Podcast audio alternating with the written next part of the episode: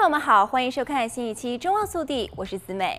优胜美地国家公园 （Yosemite National Park） 的官员正在寻求公众的帮助，以找出那些在公园内一条受欢迎小径上涂鸦的人。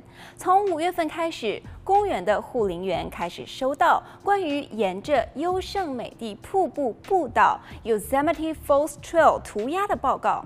该步道是公园里面最古老的历史小径之一，可以通往北美最高瀑布的顶端。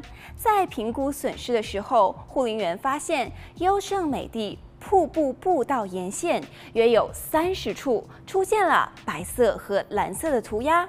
公园的官员提供的照片显示，岩石上有 “Free Snow, Free Snow” 字样以及其他的涂鸦。大小从一乘一英尺到八乘八英尺不等。国家公园管理局在其网站上表示，涂鸦是破坏的行为，清除涂鸦非常困难。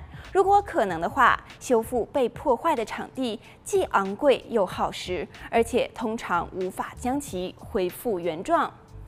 根据美国联邦法规，禁止破坏、伤害、污损或损坏国家公园的财产。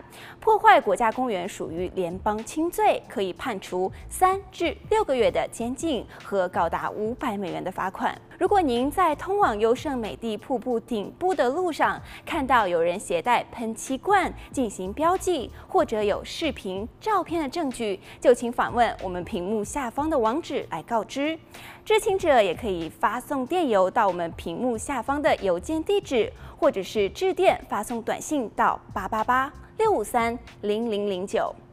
来看一下一则消息。根据 Forbes LA 的报道，亚马逊在六月份宣布，洛克福德的客户将能够申请由无人机 Prime Air 免费派送包裹的服务。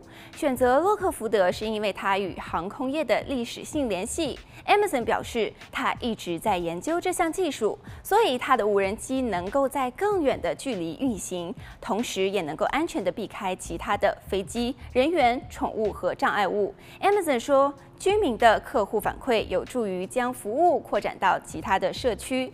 Amazon 无人机的飞行速度可以达到每小时五十英里，可以将五磅重的包裹运送到四百英尺的高空。